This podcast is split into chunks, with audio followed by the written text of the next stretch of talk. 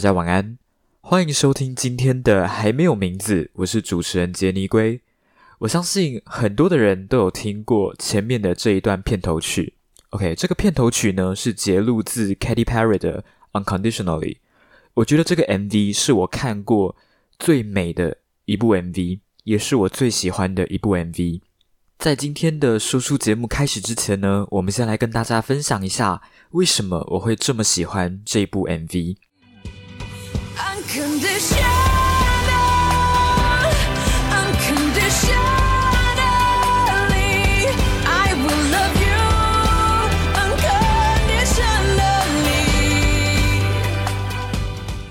诚如这首歌的歌名哦，Unconditionally，它就是无条件底的意思。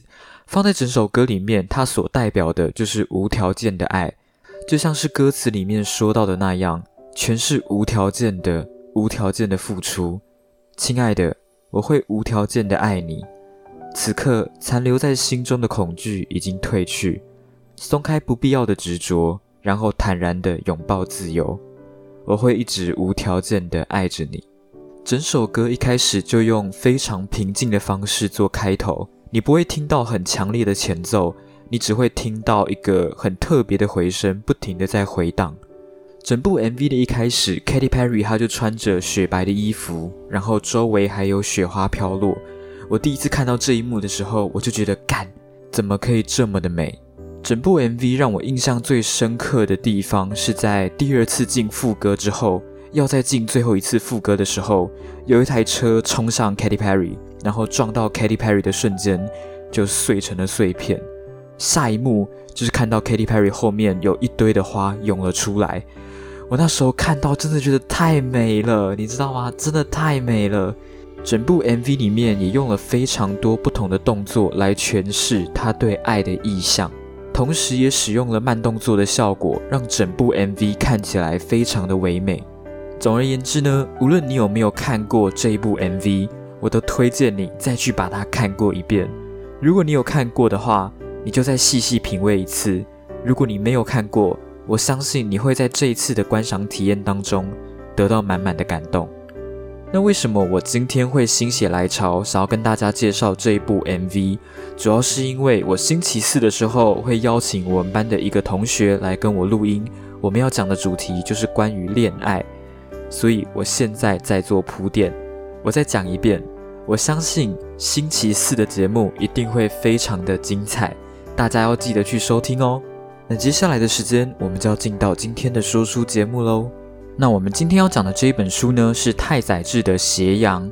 如果你有听过我之前的人间失格，你就会知道这一本书也是太宰治的代表作之一。他在写这一本书的时候，有引用到自己的第一位情妇太田静子的日记，所以在太宰治死后。太田静子甚至还出版了《斜阳日记》，想要证明自己是这一本书的共同作者。这本书身为太宰治的代表作，它当然也有它特别的地方。以往你在看太宰治的作品，你多多少少都能从这些作品里面找到和太宰治的人生经历相似的事情，你就会明白太宰治在写小说的时候，他会习惯把自己的亲身经历还有自己的故事带入小说里。这本书特别的地方就在于，它是以女性独白的角度去写这本书。可是，即使是以女性的口吻去写这一本书，你还是能在故事当中看到一些太宰治的影子。这也是我非常佩服的地方哦。整本书的背景是在二战之后的日本，处于日本战后时期的虚无与太宰治的诗格不同的地方在于，这本书的主角和子。他却勇敢的去活出了新的自己，勇敢的去跟古老的传统对抗。所以有些人就会认为说，太宰治他对于战后的日本，其实多多少少都带有一种反抗的精神。他也想要做一些道德革命，可是他又不敢付诸行动，所以他就把这份理想寄托在这本书的主角上面，透过盒子去实现、去完成那些太宰治想做但又不能做的事情。可是我个人认为，太宰治在这一本书里面比较不像是这一本书的主角和子，比较像是和子的弟弟直至。在说为什么之前，我们先来简单的带过一下这本书里面的故事。这本书的主角就是我们刚刚一直在提到的盒子。那整本书的视角也多由盒子的视角去做出发。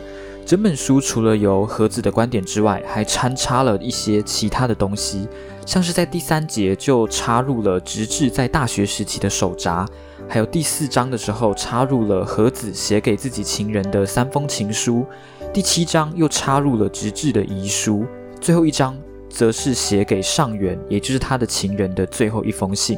和子原本是嫁给一个叫做山本的人，OK，可是她却非常的爱慕一个叫做细田的艺术家，她非常的爱慕他，爱慕到连自己的丈夫山本都以为和子肚子中的孩子会不会是细田的孩子。后来和子产下了一名死婴，她跟山本的感情也就正式的宣告破产。在她跟山本分开之后，她就回到了自己的故乡去陪伴自己的老母亲。那他们家其实算是非常的富裕，他们是贵族，但因为盒子的父亲已经离世的关系，他们已经失去了经济来源，家道衰落，变得说他们已经没有办法再过上非常富裕的生活。最后也因为经济的关系，在没办法的情况下，他们就把自己的豪宅卖掉，然后跑到伊豆乡下，盒子就跟自己的母亲透过典当珠宝的方式来维持自己的生活。母女俩就这样相依为命，也差不多是在这个时间点，和子的弟弟直至，他很庆幸的在第二次世界大战的战场当中存活了下来。在直至参战之前，他其实是有药瘾的，还因为这个原因欠下药局大批的债务。二战时期呢，则是染上了毒瘾，他鸦片成瘾了。战后回到家乡，他想要戒毒，所以就决定透过喝酒的方式来缓解那种想要吸毒的欲望。但是等到你看到后面之后，你会发现他活得这么放荡不羁，活得很像是太宰治一样的生活，多多少少也是一种对于整个社会、对于整个人生的失望。那也因为直至成天花天酒地哦，所以对于整个本来就已经不那么富裕的家庭。又变得更加的窘迫，和子呢也不愿意去从事一些有损自己身份的工作，她也不愿意嫁给一个比较年老的对象。在这之后，和子就爱上了上元。那上元是谁呢？上元其实就是直至的老师，他是一位作家。也因为喜欢上元的关系呢，他就写了三封信寄给住在东京的上元，可是都没有得到任何的结果，也没有收到任何的回信。在这之后，他的母亲也因为肺结核的关系离开了这个世界。他不用照顾母亲，所以他就决定要去东京亲自寻找上元。也就是在和子出发的隔天，他的弟弟直至就自杀了。在故事的最后，和子他也有了上元的孩子，他也选择勇敢去对抗传统的道德，勇敢去活出真正的自己。在写给上元的最后一封信当中，他也指出，他会对外宣称这个肚子里面的新生儿是他的弟弟跟别的女人所生的孩子。这本书呢，它有两个地方非常的吸引我。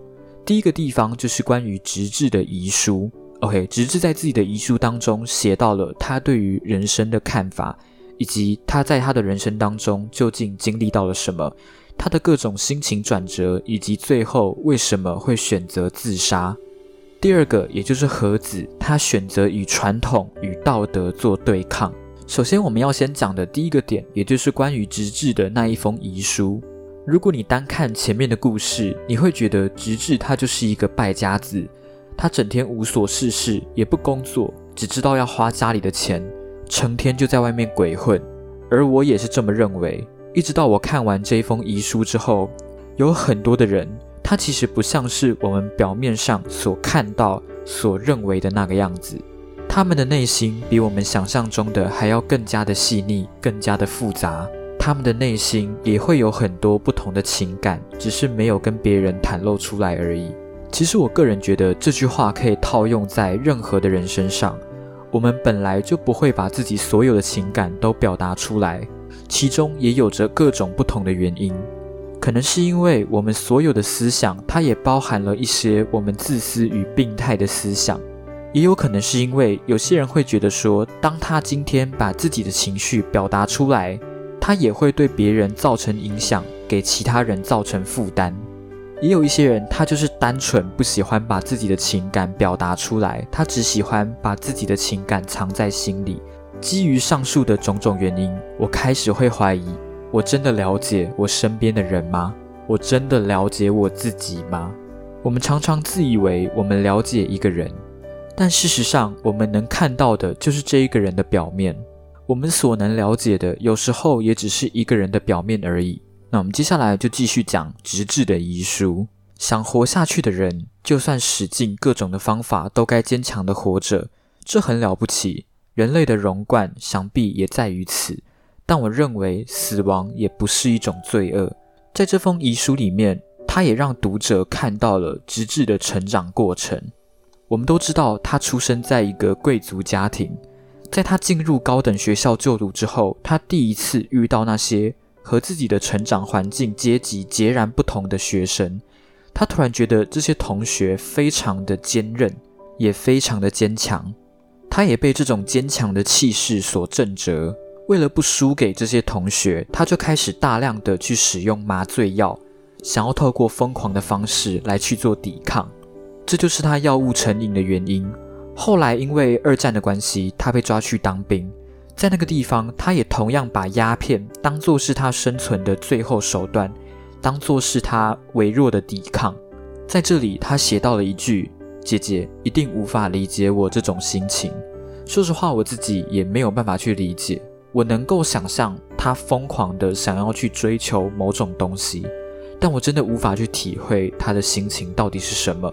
毕竟我自己也没有经历过。我知道有些人，当他们被逼到走投无路的时候，他们会想要挣扎。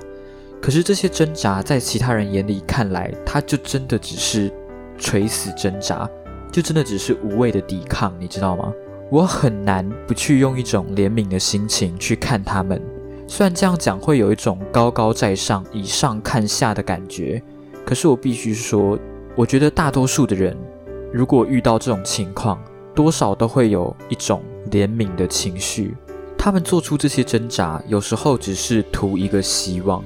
当一个人被逼到走投无路的时候，我们是否有这个权利去叫别人活下去？在这封遗书里面，直至也写到。他之所以会这么做的目的，也是希望能够寻找到民众之友。如果只是一点酒精，对他来说完全没有用。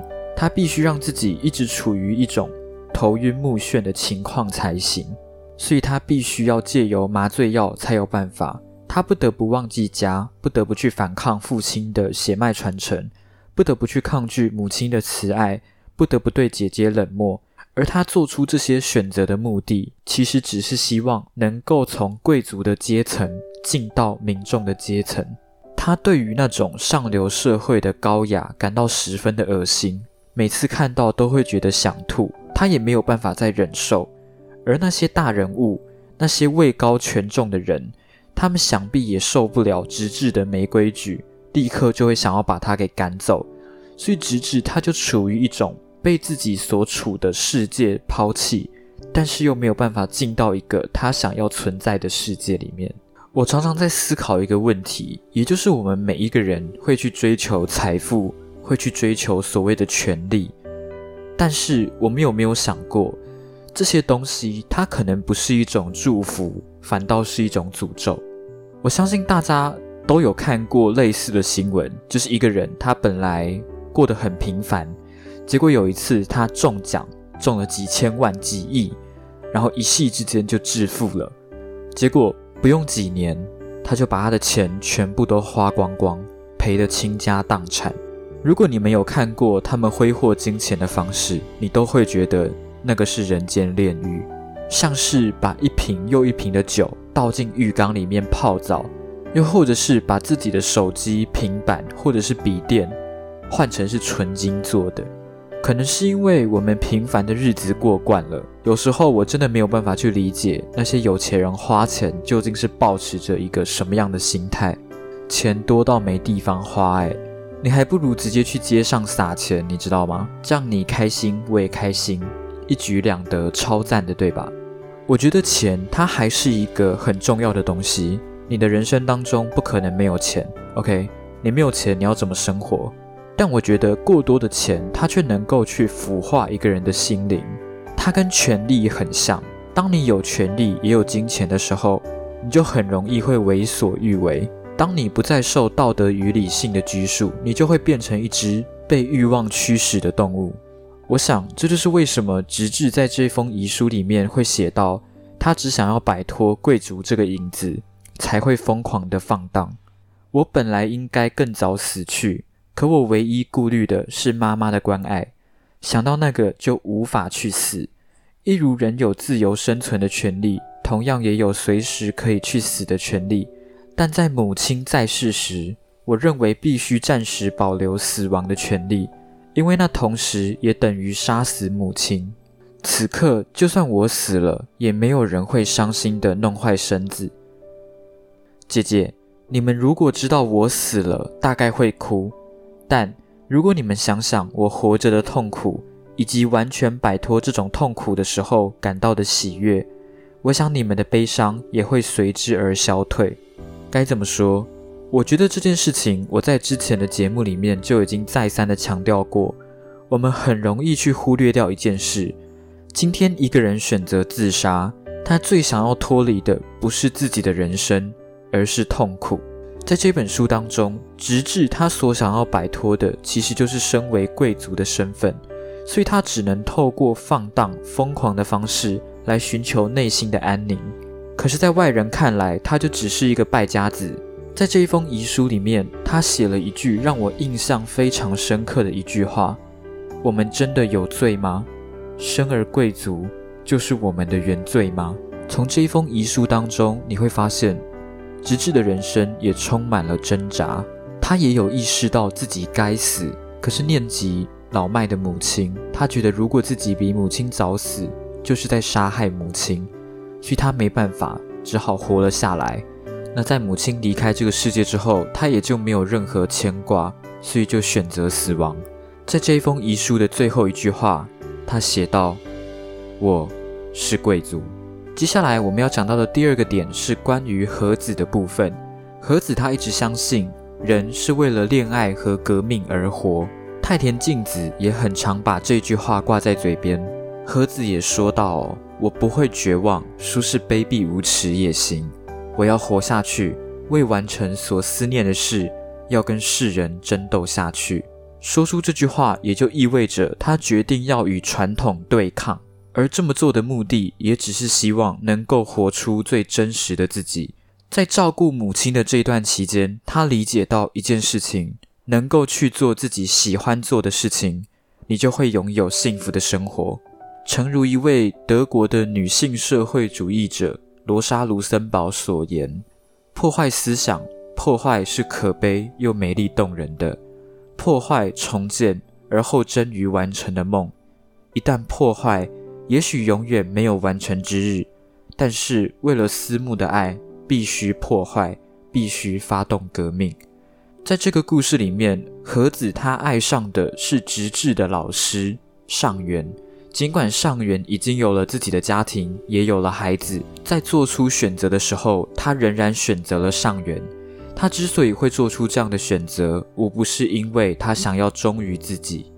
就像他曾经说过：“我心中有了一道幽微淡然的彩虹，虽然那不是爱，不是情，但是随着岁月的飘逝，那彩虹越来越鲜艳美丽。我从来不曾忽略过。”他也曾经说过：“我要孩子，幸福之类，我根本无所谓。我也需要钱，可是只要有钱养孩子就够了。”他所做出的每一个选择，无不是忠于内心那个最真实的自己。尽管做出的这个选择在道德层面可能不受世人的认可，他仍选择与之对抗到底。无论是革命或者是爱情，都是这个世间最美好、最动人的事情。我甚至开始怀疑，正是因为两者太过美好，成年人才会恶意的欺骗我们，说那是难吃的青葡萄。在现在这个世界上，有很多的人不断的在追求所谓的创新，也不断的在跟传统的道德做对抗。或许所谓的传统，它是最安全的方法，但不代表它是最好的方法。不断的去跳脱传统的束缚，我们才有机会在既定的轨道里面去找到属于自己也忠于自己的那一条路。就像是在诗人弗罗斯特所写的《未走之路》这一首诗当中所写的那样：黄树林里有两条岔路，遗憾的是，身为一位旅人，我无法分身同时踏上两条路。我驻足，久久望穿其中一条路。它的尽头弯入了树林深处，而后我踏上另一条一样好的路。也许它能给我更好的选择理由，因为那儿野草繁茂，妖人踏覆。但就这点来说，事实上两条路被踩踏的情况几乎一模一样。这两条路于那日清晨，同样的躺卧在无人践踏的落叶里。啊！另一条路留着改天再走吧，但我明白路是无止境的接续下去。我并不认为自己会重返此地，我会在某处许久许久之后叹口气，这么说：黄树林里有两条岔路，而我选择了一条较少人走过的路，而这让一切变得如此不同。今天的说书节目差不多到这边就告一段落了。希望今天的节目有带给你一个好的心情，能够带给你一个好的夜晚。喜欢我的 podcast 节目的话，记得去订阅我的 podcast 频道，并且多多帮我分享。要开启小铃铛，才会在我节目上市的第一时间接到通知。我们在未来的节目里不见不散。